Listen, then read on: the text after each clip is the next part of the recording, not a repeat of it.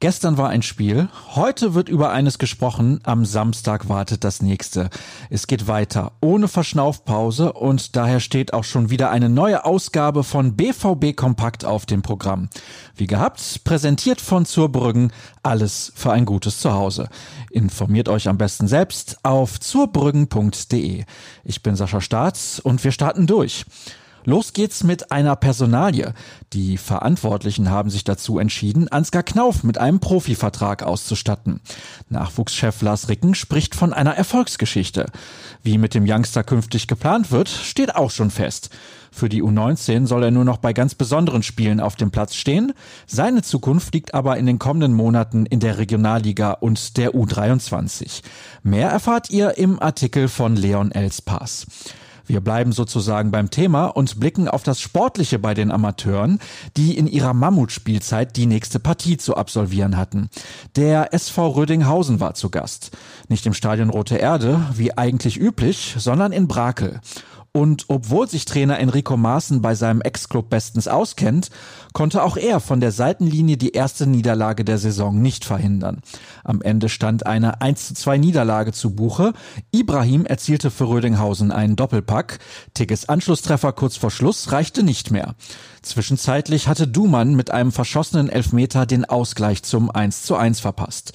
Trotzdem ist die zweite nach wie vor erster Verfolger von Spitzenreiter Rot-Weiß Essen.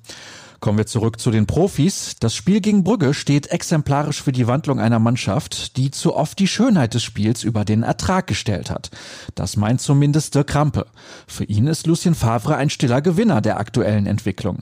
Der Schweizer hat einer offensiv denkenden Truppe das Verteidigen schmackhaft gemacht. Gleichzeitig ist ein Qualitätsverlust nicht zu spüren. Die Gründe dafür nennt der Kollege in seinem Kommentar.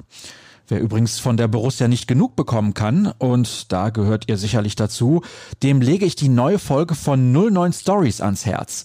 In der aktuellen Ausgabe geht es um Joe Rayner und Yusufa Mukoku, die für den Traum vom Profifußball ihr Zuhause bereits früh verlassen haben.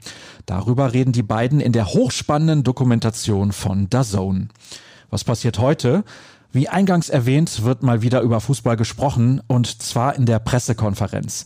Die startet um 13.45 Uhr. Lucien Favre und Michael Zorg stellen sich auf dem Podium den Fragen der Journalisten.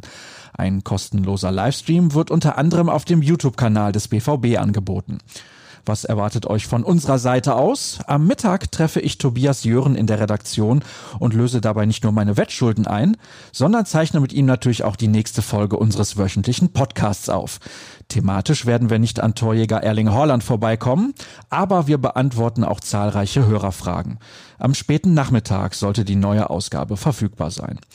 Und damit sind wir durch. Das soll's gewesen sein. Mir bleibt noch der Hinweis auf unsere Internetseite, also auf ruhrnachrichten.de.